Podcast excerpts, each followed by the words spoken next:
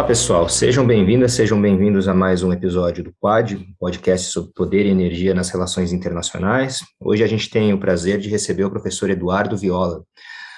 O professor Eduardo Viola ele é pesquisador sênior do Instituto de Estudos Avançados da USP, professor titular do Programa de Pós-Graduação em Relações Internacionais da UNB, professor sênior da Escola de Relações Internacionais da FGV, coordenador do Grupo de Pesquisa do CNPq, Sistema Internacional no Antropoceno, e pesquisador nível 1B do CNPq. Ele é autor de mais de, ele é autor de sete livros, mais de 50 capítulos de livros e mais de 80 artigos publicados em periódicos científicos especializados em vários países, principais temas com que o professor Viola trabalha, política ambiental internacional, economia política internacional da mudança climática e da transição energética, globalização e governança, relações internacionais nas Américas. Ele é membro de vários comitês científicos nacionais e internacionais. Professor, muito felizes aqui nós estamos de receber alguém com esse currículo tão imenso e com certeza o nosso papo hoje vai ser muito interessante. Muito obrigado, Flávio. Prazer meu. É, professor, é, nós gostaríamos de começar, talvez, com uma questão um pouco mais atual. Se a gente voltar um pouco nessas últimas semanas, toda a discussão que ocorreu em torno da COP em Glasgow e o que isso trouxe em relação ao papel desempenhado por vários estados em relação às mudanças climáticas. Então, eu gostaria de começar fazendo essa pergunta para o senhor: como que o, o senhor avalia, qual o balanço que o senhor faz da COP 26 o que, que a gente pode tirar dela?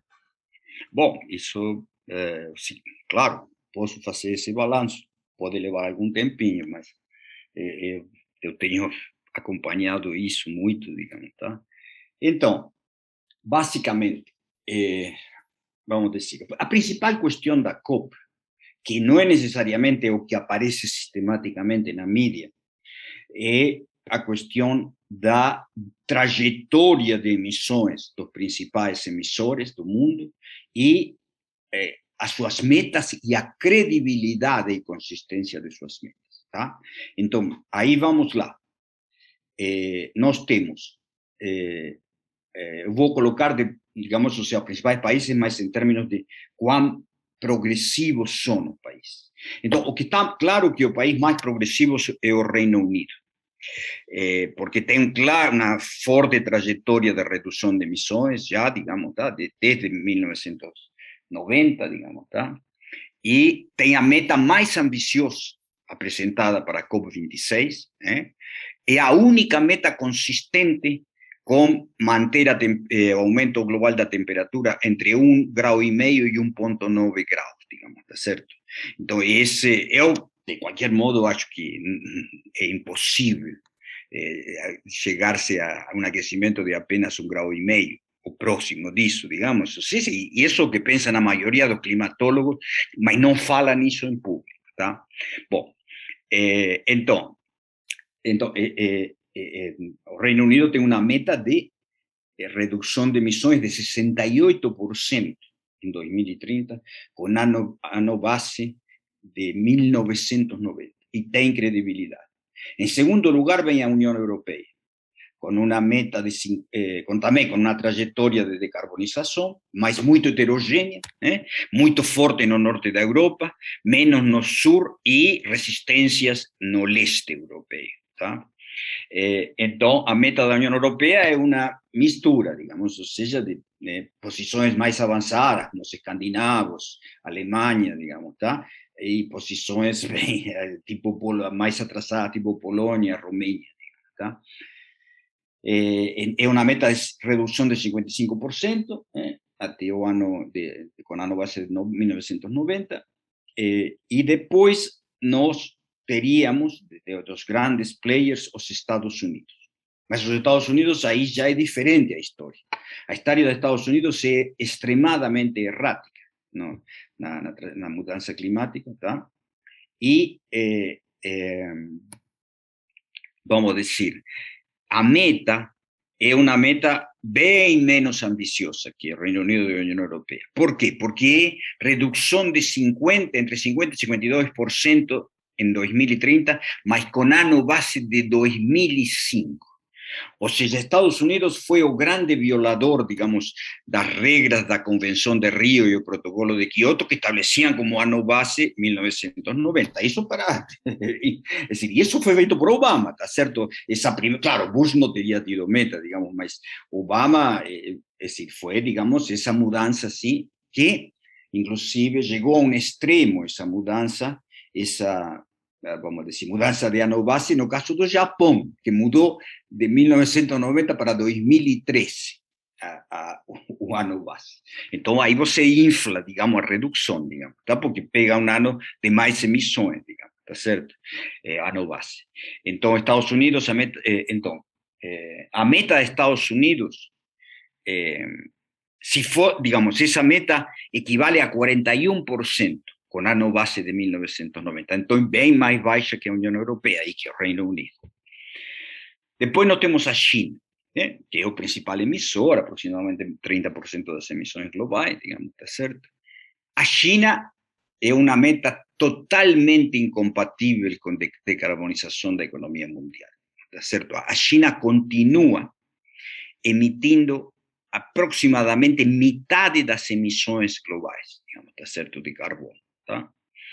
Y eh, Ale tiene una meta súper pobre, eh, precaria, que eh, pico de emisiones hasta 2030, digamos, carbono neutro en 2060, o parar a construcción de termoeléctrica hasta 2025, mas en este momento están acelerando a construcción de termoeléctrica.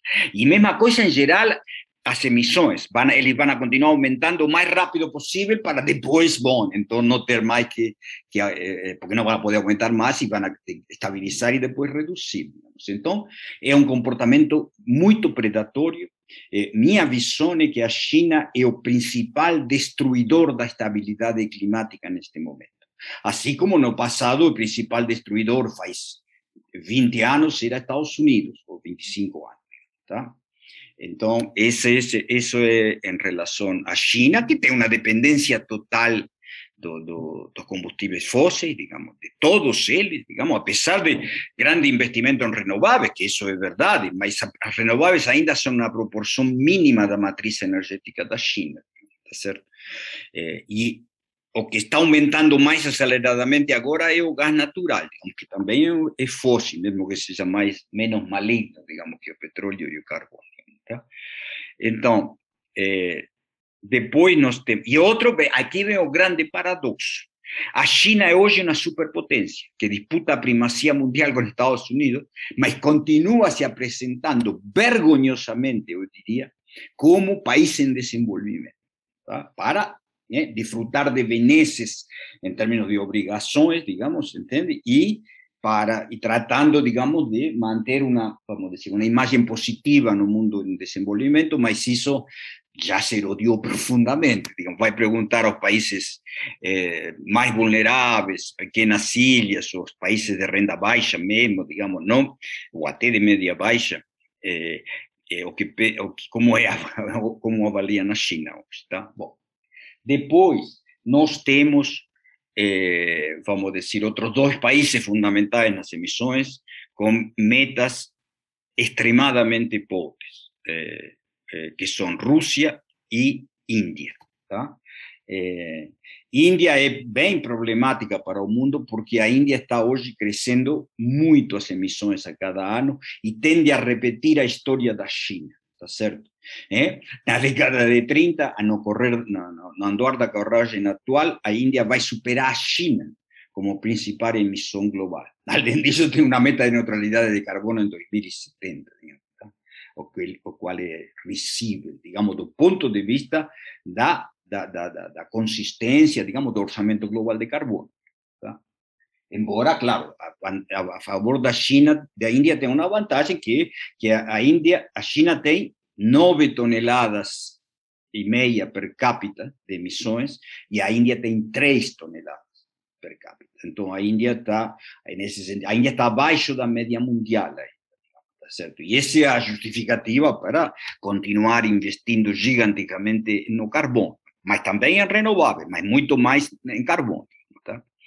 Depois, nós temos Rússia, que obviamente é um player climático bastante predatório, sempre foi, porque, vamos dizer, basicamente aproveitou, digamos, ou seja, do colapso da União Soviética e a grande queda de... Ou seja, a, China, a, a Rússia nunca teve política de decarbonização, política climática. E simplesmente a conjuntura, justo o ano base é 1990, digamos, e então eh, teve o colapso pela crise econômica, não por políticas climáticas, digamos, e depois, eh, basicamente, é um grande produtor e exportador de eh, petróleo e gás natural.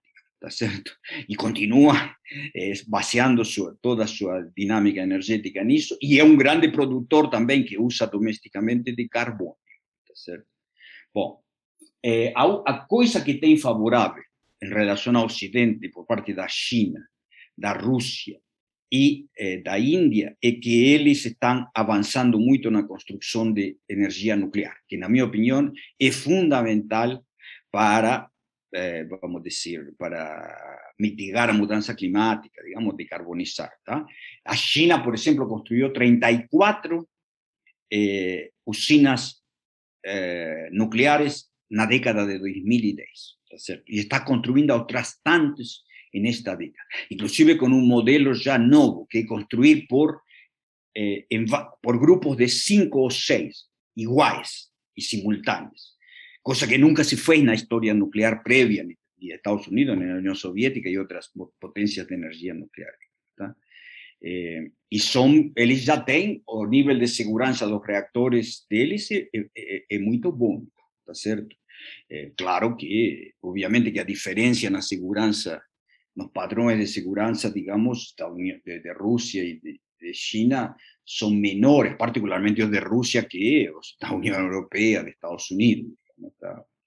Eh, inclusive eso tiene a ver con el fato que tienen regímenes autoritarios, que accountability frente a sus respectivas sociedades es baixísima. Y después nos tenemos, eh, eh, a India también está en un plano nuclear, digamos, es decir, una trayectoria opuesta de Occidente, donde existe el pánico nuclear, que se dio desde básicamente Chernobyl, mas comenzó en Three Mile Island en 79, y teve un nuevo pico eh, Fukushima. Inclusive, Fukushima mudó a dinámica, a mentalidad japonesa. Houve pánico nuclear en Japón, mas no en el resto de Asia, incluido Corea del Sur, Taiwán, nada disso. Eh, então, eh, assim, eh, quiero destacar de todas maneras ese, así como yo veo muy críticamente a dinámica de Asia, digamos, de Asia India, China, eh, basicamente, digamos, está certo? Acho que eles têm na compensação essa, esse, esse ponto positivo da energia nuclear. E, eh, e também das energias renováveis, que estão crescendo, e a China é o principal mercado para, para as energias renováveis no mundo. Digamos, né?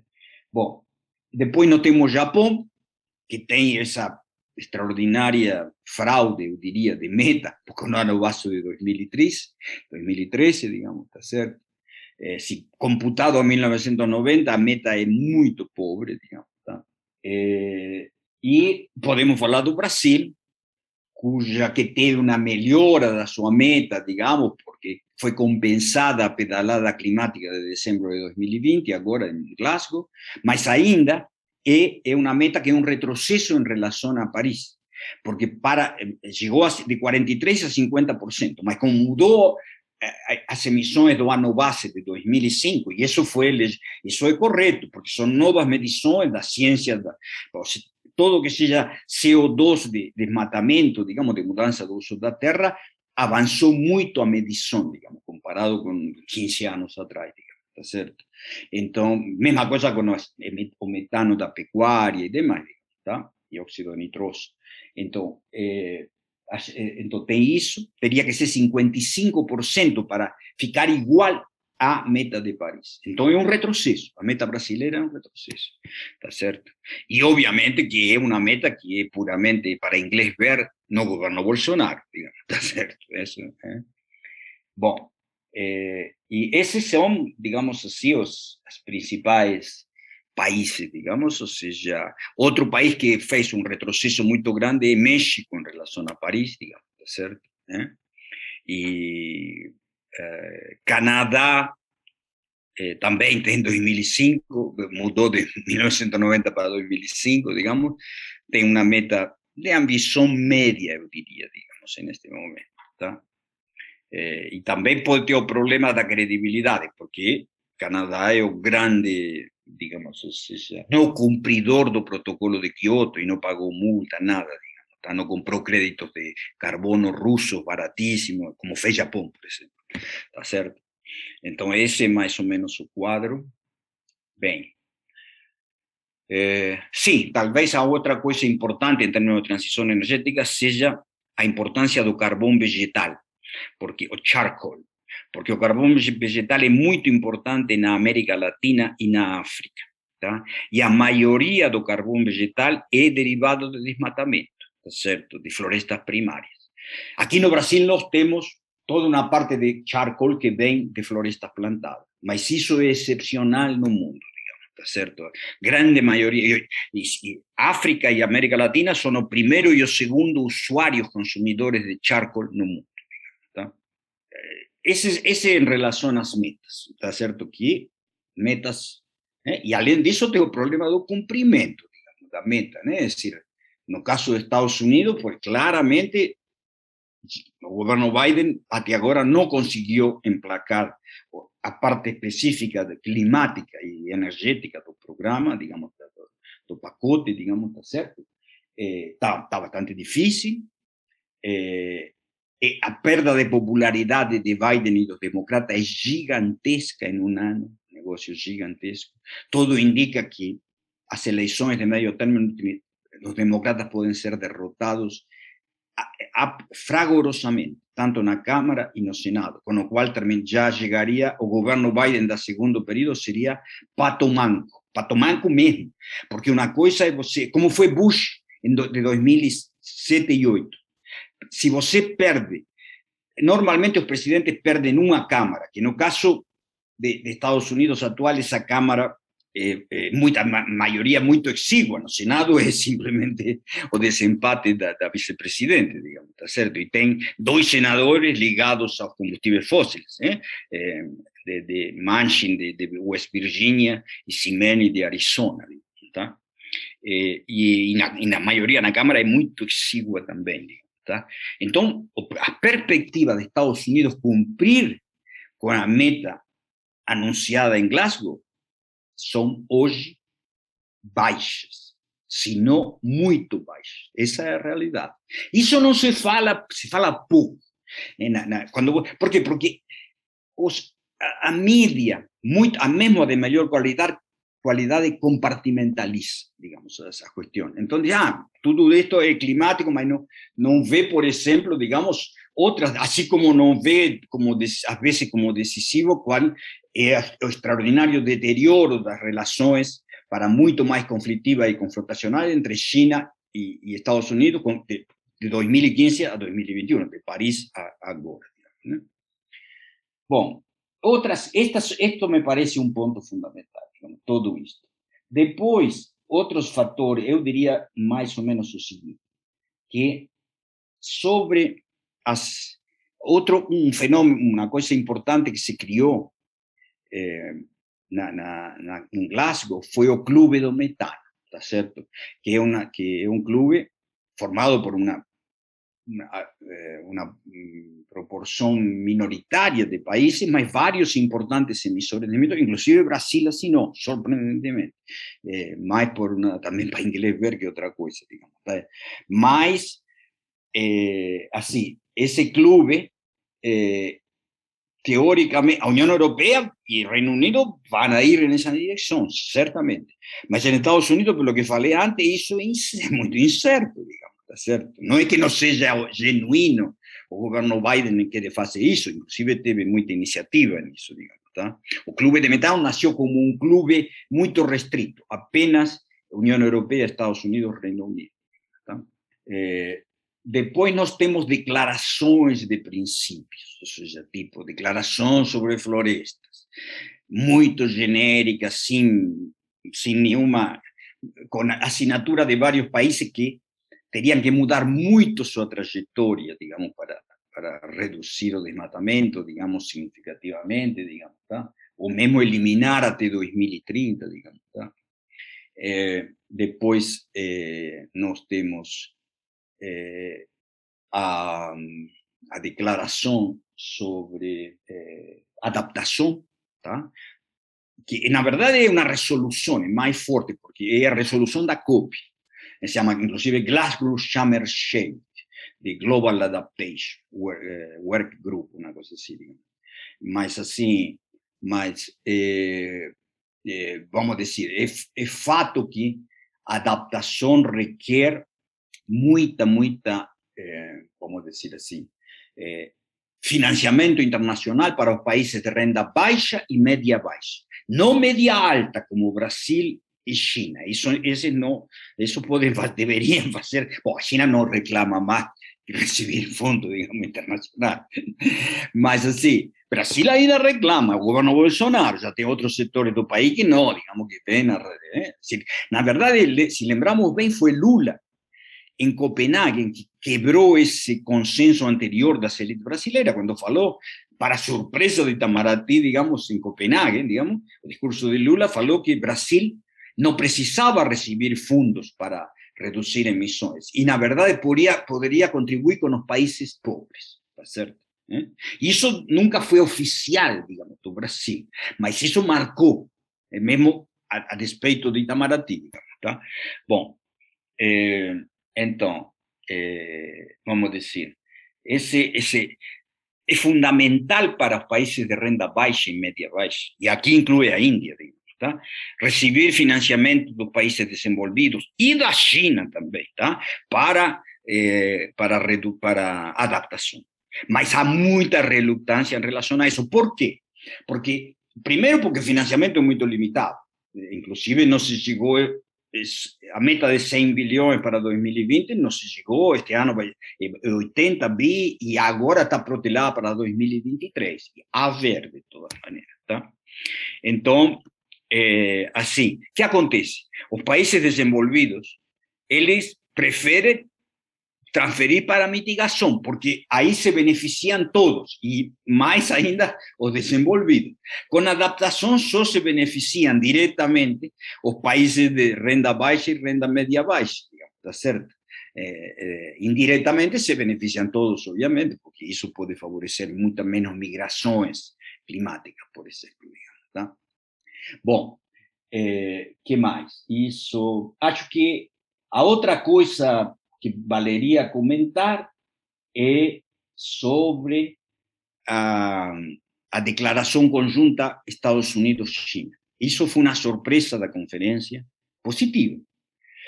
É, basicamente, isso significou que na luta de relações públicas entre Estados Unidos e China, China foi derrotada. Y a imagen de China en Glasgow estaba muy ruim. Entonces China mudó de posición. Pasó un año entero diciendo que para cooperar con Estados Unidos en mudanza climática había una condición. Estados Unidos disminuir fuertemente los criticismos en relación a política chinesa para Taiwán, Hong Kong, eh, a minoría uigur de, de Xinjiang, derechos humanos en general. Y si no, no habría cooperación mas finalmente toparon a cooperación bilateral, que ainda a declaración es muy genérica, mas es un, un ponto importante, digamos, que muestra que no hay que há, intereses divergentes entre a ala más dura del Partido Comunista Chinés y los intereses decarbonizantes en la propia sociedad chinesa, que corresponden mucho más con los intereses nacional de la sociedad chinesa. ¿Está cierto? ¿Eh? Você tem a contradição entre a sociedade chinesa, que é, é, cujo risco climático é mais alto que o de eh, Estados Unidos e Unión Europea, por exemplo, digamos, é alto, aqueles são médios, digamos, tá? A Índia é extremadamente alto, tá? E, e portanto, digamos, estão mais, mais interessados em mitigar a mudança climática que de, de, fato que Estados Unidos e a União Europeia, do ponto de vista objetivo, me refiro, tá? Então, o que, que acontece? Isso é interessante, porque existe na China também uma linha decarbonizante, digamos, intereses gerais, menos presente no Partido Comunista, mas também presente. Não é fácil de avaliar tudo isso porque é uma, uma autocracia cada vez mais totalitária, onde a transparência é mínima, digamos, saber o que acontece na China internamente, na, particularmente dentro do Partido Comunista, digamos, digamos, onde hoje você tem uma, um nível de centralização do poder e culto à personalidade de Xi Jinping que equivale a Mao, digamos, tá certo?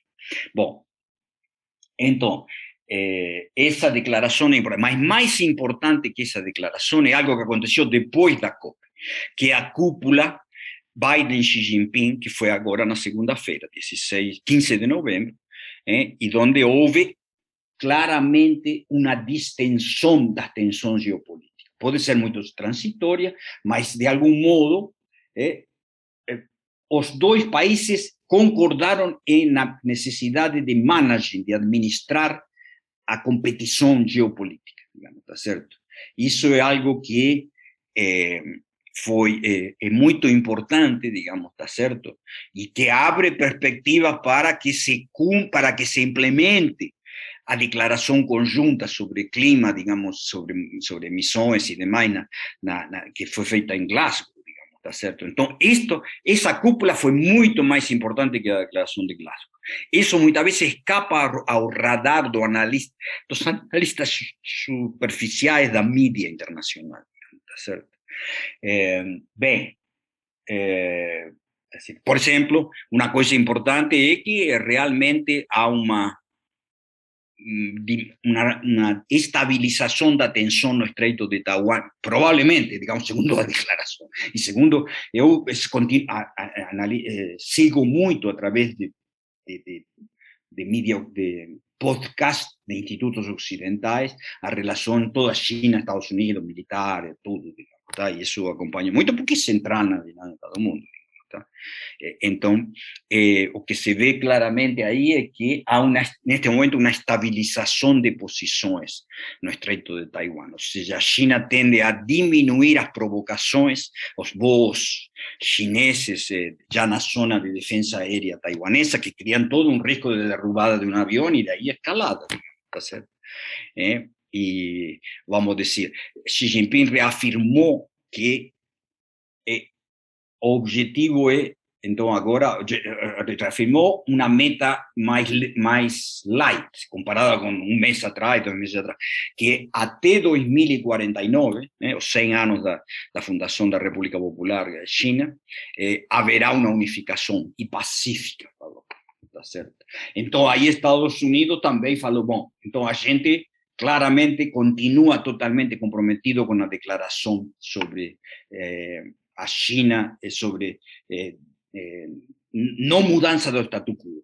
Eh, China no puede invadir Taiwán, más Estados Unidos no, no, no, no, apoya a independencia de Taiwán. Cosa que no, no mes anterior tenía tido algunas declaraciones de Biden que, que mm, apuntaban la dirección de apoyar a independencia de Taiwán.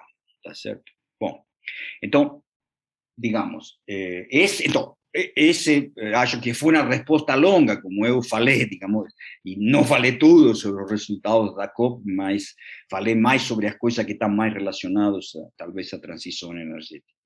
É, mas é uma pergunta complexa, né? Se, for, se a gente for parar para pensar, porque ela envolve diversos aspectos e atores. É, professor Eduardo Viola, é um prazer em tê-lo no Quad. Eu, eu, gostaria de seguir mais ou menos nessa discussão, principalmente nesse, ainda pensando nesse contexto atual, no contexto da COP, desses novos compromissos é, estabelecidos. É, recentemente, o presidente da França, Emmanuel Macron, discursou a respeito da ampliação da, na realidade, a retomada da construção de usinas nucleares no, no país, como de fato o grande marco para então conquistar a independência energética francesa e também a, a cumprir o, a neutralidade de carbono para 2050. E do outro lado, ainda nesse contexto da União Europeia, existe a questão da Alemanha, que ela é marcada né, por fortes posições contrárias à energia nuclear, correto? Tanto solidificada essa ideia na sociedade civil, mas também representada no, na alta política. Eu gostaria de saber como que você enxerga essa dualidade, essa dinâmica entre esse, essas posturas, essas defesas em termos de matriz energética dentro da União Europeia? Isso é problemático para até mesmo um, um grande plano consertado para mitigação do aquecimento global dentro dessa organização? Ou simplesmente não, não importa tanto e para a União Europeia mais ou menos como o senhor tinha explicado anteriormente, a questão de cada país ter uma política distinta, cada região. Como que você enxerga essa questão?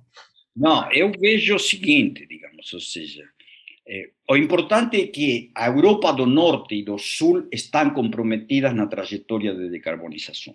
O que não está comprometido são alguns países da Europa do Leste, comprometidos realmente, me refiro, tá? Então, nesse processo, claro que as políticas alemã e francesas são opostas, digamos, tá certo? Do ponto de vista de qual é a energia apropriada, tá certo? Então, a França cada vez mais é, é, é, é, é a vitoriosa histórica do debate sobre energia? Por causa de nunca não existir pânico nuclear na França, exceto setores limitados do Partido Verde, digamos? Eh, e por eh, por eh, eh así ter, digamos, una, todo una, continuar aprofundando una, una política nuclear ambiciosa, digamos, ¿está cierto? Alemania entró en pánico con Fukushima particularmente, pero ya tenía todo el problema de Chernobyl, fue, la idea fue, eh, digamos, parar todas, acabar con todas las usinas nucleares, que son como nueve, no, 12, no me lembro cuánto era en 2011, hasta 2022. Ese objetivo no va a ser cumplido. No sé cuántas se decomisionaron, Flavio tal vez pueda responder cuántas se decomisionaron en ese, até hoy, ¿eh? desde, que fue a nueva política nuclear de Alemania en 2012. ¿tá?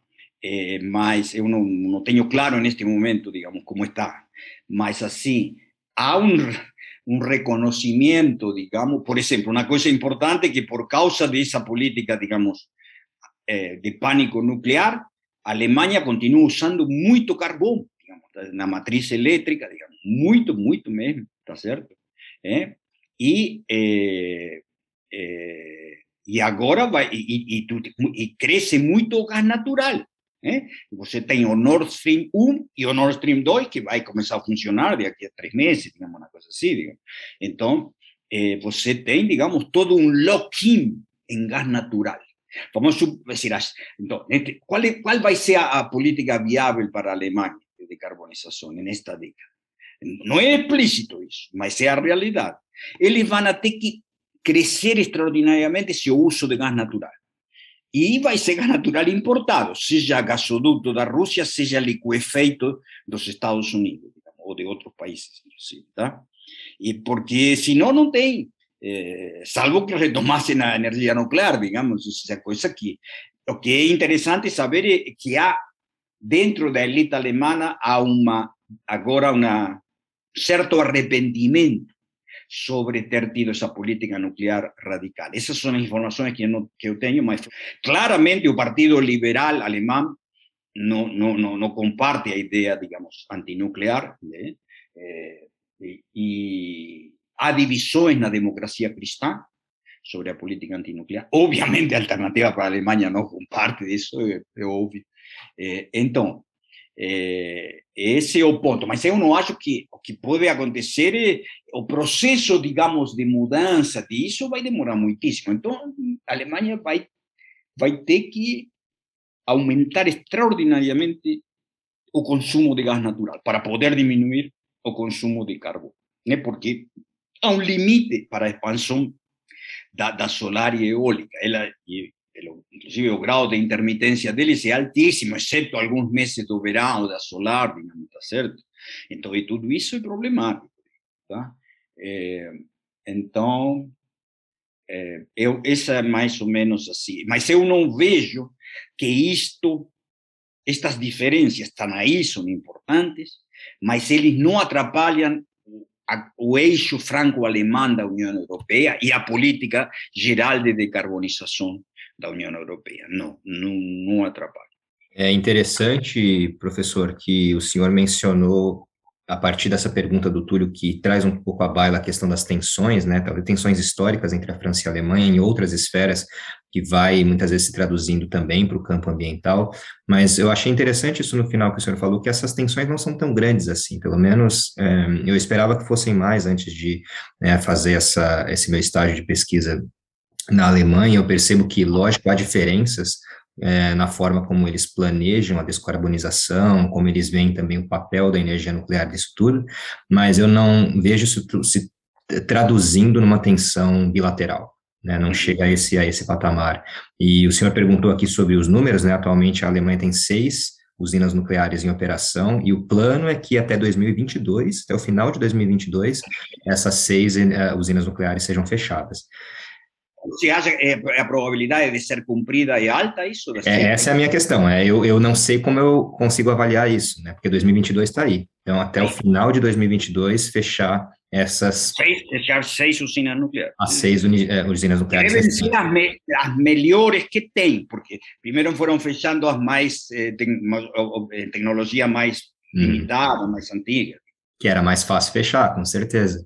E, claro, que isso veio com aquele eh, terror, né, pós-Fukushima, que o senhor mencionou mais, mais cedo. Agora, é interessante como as alternativas que a Alemanha busca também sempre trazem à baila a vontade dela ser a liderança em questões tecnológicas para essa transição energética. Né? Então, na verdade, uma carta coringa que se conversa muito no país é justamente o papel do hidrogênio, né? o hidrogênio como sendo esse grande ativo para uma transição energética que precisa vir rápido, né, precisa ser completada rapidamente, para que se atinja até 2050 essas metas, né, alguns diriam 2030, outros 2050, dependendo de quais metas a gente estiver falando, mas o hidrogênio seria o grande né, game changer de tudo isso, né, e, e daí traz para cá, para a nossa discussão, eu não sei como que o senhor enxerga isso, a questão de tecnologias também, que muitas vezes a gente chama de tecnologias disruptivas, né, ou tecnologias que vão trazer essa mudança de uma forma um pouco mais exponencial, né, qual que é o papel que o senhor vê dessas tecnologias em relação não somente à transição energética, mas também a muitas vezes as relações geopolíticas entre os estados, né, porque cada estado, na minha visão, em especial estados que têm certo um certo planejamento de uma transição energética, como por exemplo China, como por exemplo Alemanha, ou outros países, até Estados Unidos e no norte da Europa, vários outros, mas parece que é muito localizada, muitas vezes, é, a maneira e o raciocínio deles em relação a essa transição energética, né, tem muito a ver com a localidade e os interesses, grupos de interesse que operam naqueles países, e um segundo ponto é justamente a questão da tecnologia, ou seja, qual que vai ser o país, qual que vai ser o estado que vai fornecer a vanguarda tecnológica para liderar essa transição energética globalmente.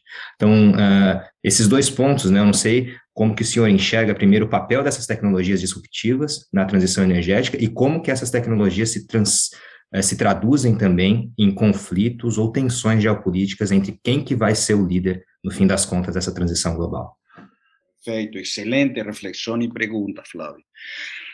Bem, eh, sobre as tecnologias disruptivas, eu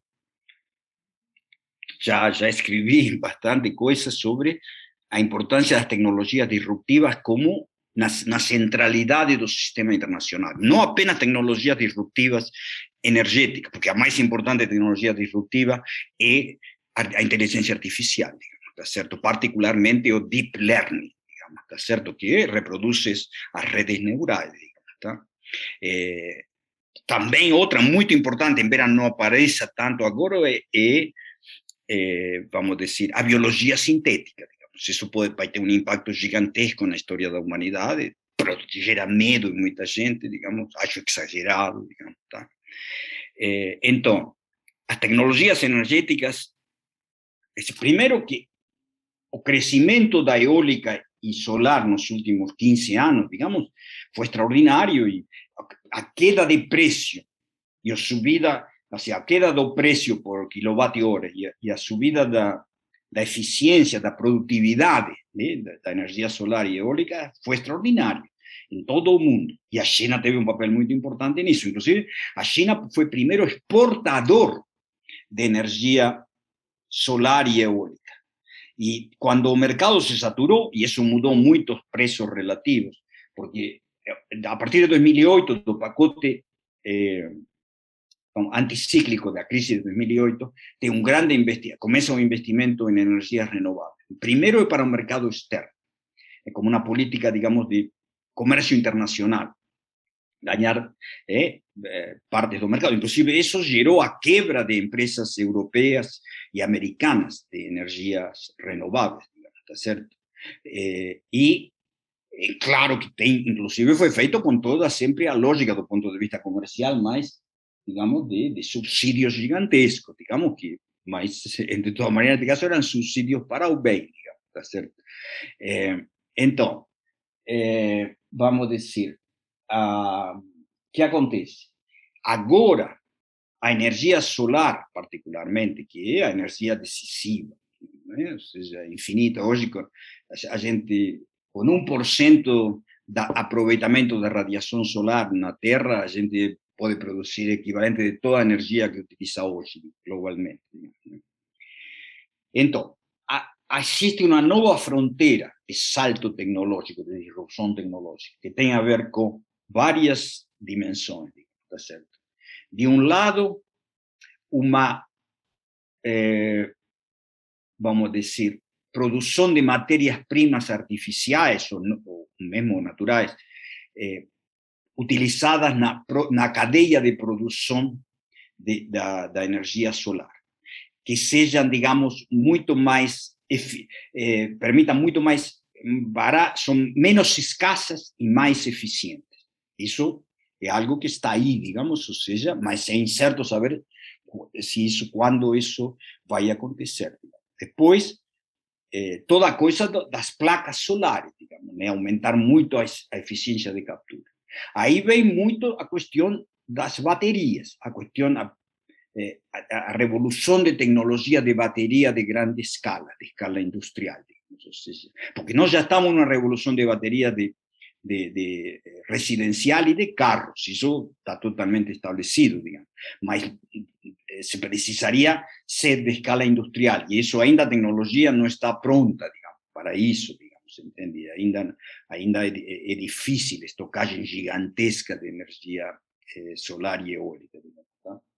Bom, essas seriam as disrupções área de energia solar e eólica. Hidrogênio, hidrogênio verde, porque aqui é o ponto importante, digamos, né? seja, o importante é o hidrogênio verde, o hidrogênio geral não, não, não, não é bom para a decarbonização, mas o hidrogênio verde sim. Eh, e aqui Eso acho que es a horizonte para hidrogênio verde é alto, tá certo? Mas depende em parte de estas disrupções nas tecnologias, novos saltos na tecnologia solar e eólica, tá certo? É? Então, aí pode, se pode aumentar extraordinariamente a, vamos, o uso de, do hidrogênio verde. ¿cierto? No cual hay un grande potencial en países de alta insolación y de alta potencial eólico como Brasil, ¿cierto? Claramente, Alemania es un país central en la innovación en tecnologías eh, de, digamos, de decarbonización, ¿cierto? Igual que a China y también Estados Unidos, no Estado americano estrictamente, mas su sector privado americano, ¿está? Eh, entonces, eh, ele está muito na frente do resto do mundo, tá certo? É, o dinamismo das empresas de, te de, tecnologias energéticas de ponta, dos americ americanas e chinesas, é maior do que os alemães, entre outras coisas, pela, pelo fato que a dinâmica do, capitalismo alemão, que é um capitalismo muito mais é, promotor de certa igualdade, eh, a diferença do chinês e, da, e do americano, que promovem muita diferenciação, digamos, tá certo? No caso do chinês, agora Xi Jinping está entrando com a prosperidade compartida e demais, pode ter algum impacto nisso, mas até agora isso foi fundamental para China avançar. Né? Então, nós temos, é toda uma parte de tecnologia disruptiva. A mais importante incerteza sobre a tecnologia disruptiva é a energia de fusão é, nuclear, tá certo? É, e essa pode acontecer nos próximos 20, 30 anos, pode não acontecer até sei lá quando, porque os físicos estão sempre esperando a viabilização da energia de fusão, tá certo? Mas o processo de agora, eh, expectativas têm sido infladas? Mas aí seria outra revolução de escala gigantesca, tá certo? Então, me colocaria isso entre entre as eh, tecnologias. Acho que tem outras tecnologias potenciais que têm a ver, por exemplo, com eh, biologia sintética para plantas, digamos, tá certo? Que plantas que absorvem muito mais carbono e que seriam híbridas, seriam derivadas de plantas existentes, mas eh, todo um negócio novo, digamos, tá? Isso é bem possível, digamos, tá certo? Aí você aumentaria muito a eficiência do florestamento y reflorestamento la captura de carbono. Eh, esa, entonces, esa es otra tecnología que a prestar atención. Eh, eh, bom, o potencial geotérmico é baixo no mundo, está concentrado em alguns países, digamos, claro, tipo Islândia, digamos, tá?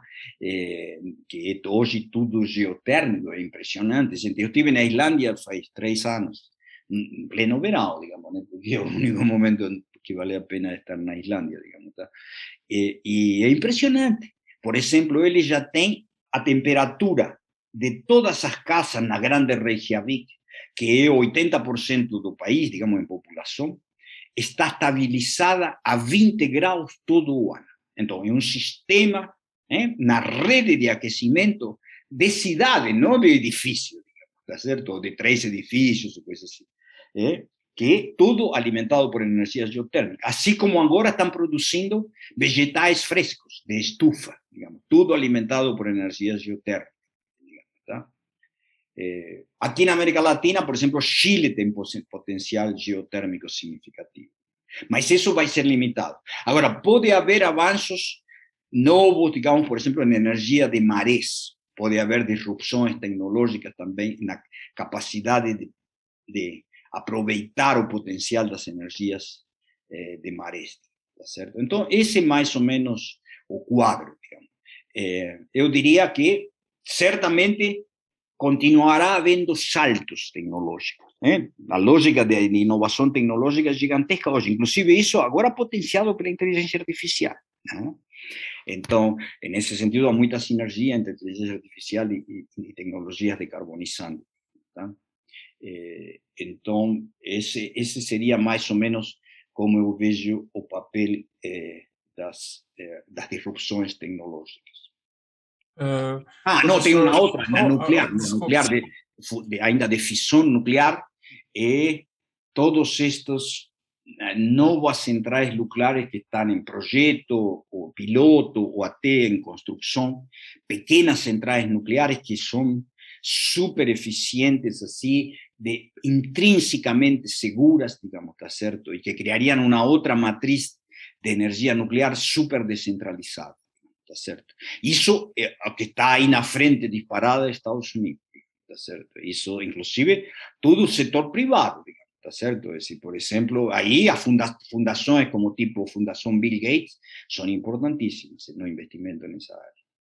É, professor Viola, então já caminhando para o final mesmo aqui, é, bom, ainda nessa questão das novas tecnologias, eu gostaria de saber a sua opinião a, a respeito mais uma, do que, que você acha a respeito dessa visão mais, da geopolítica em termos mais tradicionais. Uhum. O, que, o que vem acontecendo?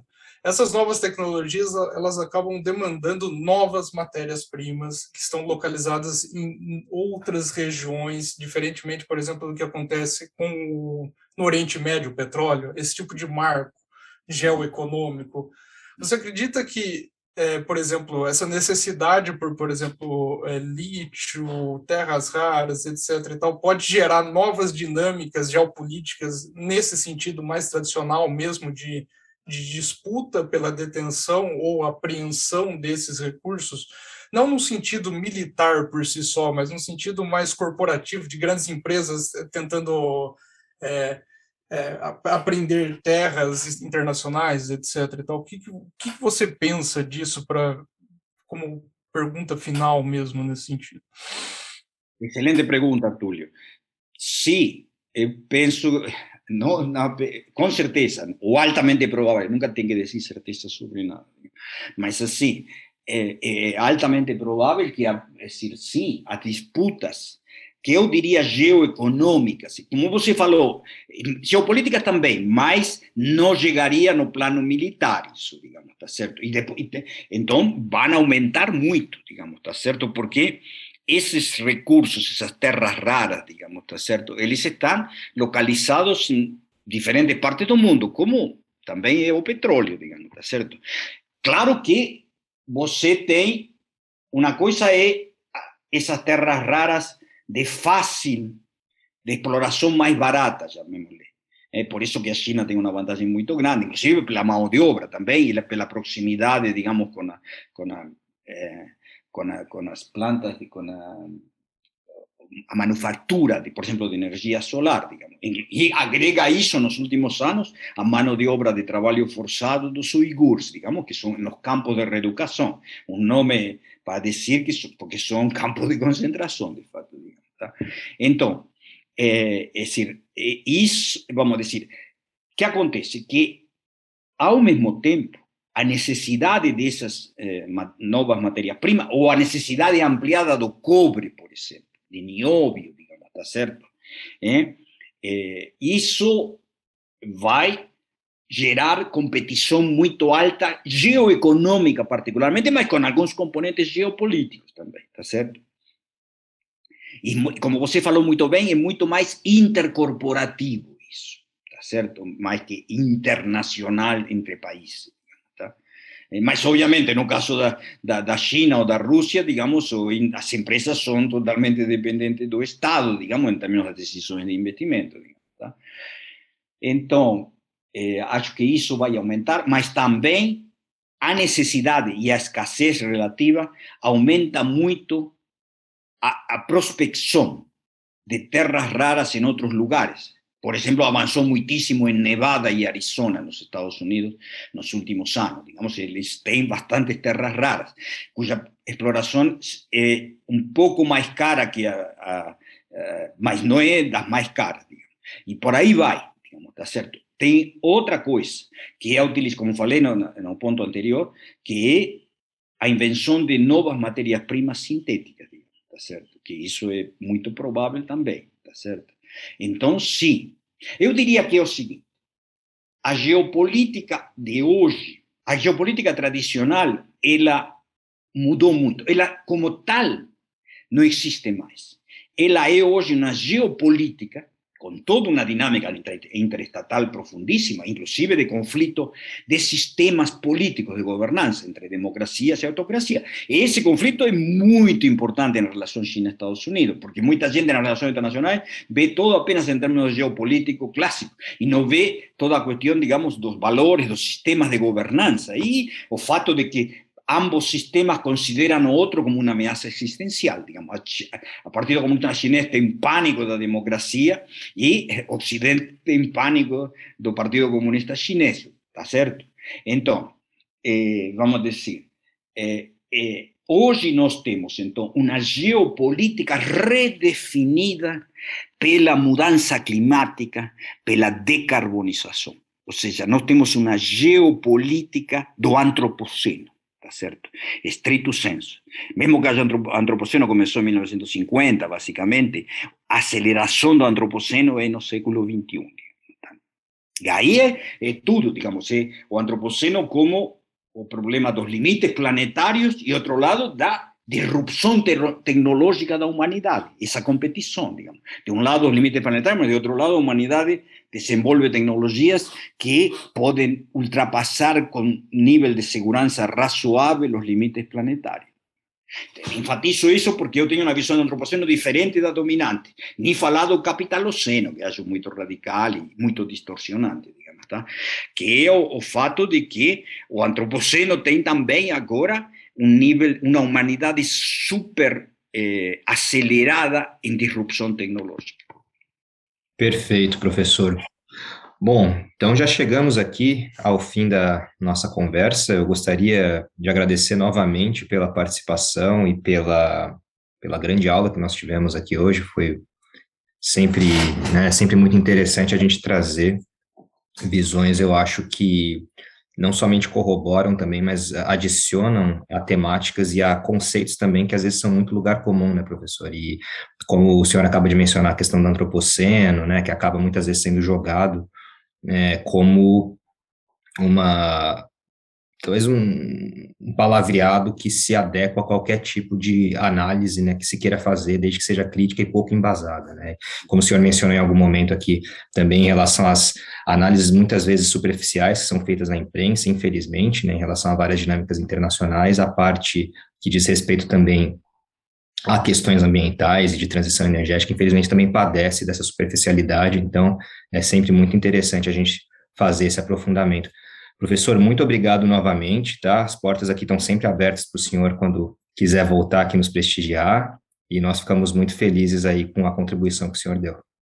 Muito obrigado, então, Flávio e Túlio. Foi excelente, hacía as perguntas, eh, gostei muito, elas me permitiram, digamos, estender-me sobre temas assim que que eu gosto muito e pesquiso, obviamente, digamos, tá certo? Mas assim é, é muito bom é, ter, é, ter tido essa oportunidade com vocês. É uma honra ter participado desse podcast e estou à disposição no futuro, com certeza. Perfeito. E para todas e para todos, então, que estão nos acompanhando, não se esqueçam de seguir a gente nas redes sociais, Instagram, Facebook, Twitter. Nós também temos nosso site, onde você pode encontrar mais informações sobre o projeto e também os outros episódios, quadpodcast.org. E a gente também aqui na descrição tem os contatos, tá? Para vocês que quiserem falar com a gente, dar sugestões, fazer críticas, a gente sempre está com as portas abertas também para essa troca com o público. No mais, fiquem bem, se cuidem e nós nos escutamos na próxima vez. Tchau, tchau.